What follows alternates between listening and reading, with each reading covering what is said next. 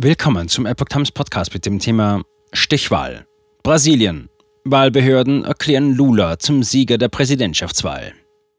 Ein Artikel von Epoch Times vom 31. Oktober 2022. Der linksgerichtete frühere Staatschef Luiz Inácio Lula da Silva hat die Präsidentschaftswahl in Brasilien gewonnen. Die Wahlbehörden erklärten Lula am Sonntag nach Auszählung von fast allen Wahllokalen mit rund 51 Prozent der Stimmen in der Stichwahl zum Sieger der Präsidentschaftswahl.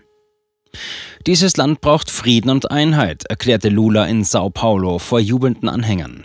Der rechte Amtsinhaber Jair Bolsonaro erhielt gute 49 Prozent der Stimmen. Lula rief nun zur Einheit auf.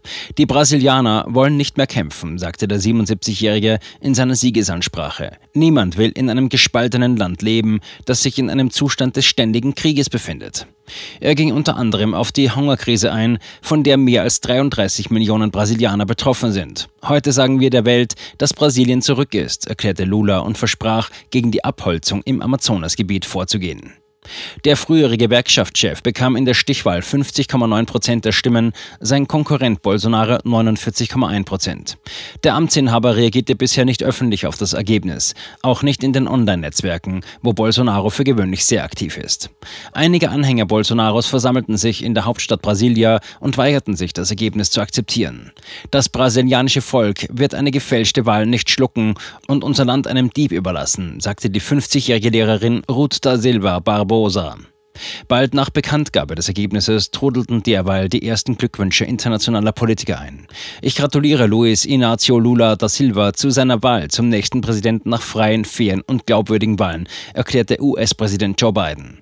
Er freue sich auf die Zusammenarbeit zwischen den USA und Brasilien. Der französische Staatschef Emmanuel Macron beglückwünschte Lula zu seiner Wahl, die eine neue Seite in der Geschichte Brasiliens aufschlägt. Zusammen werden wir unsere Kräfte bündeln, um die vielen gemeinsamen Herausforderungen anzugehen und das Band der Freundschaft zwischen unseren Ländern zu erneuern, schrieb Macron bei Twitter.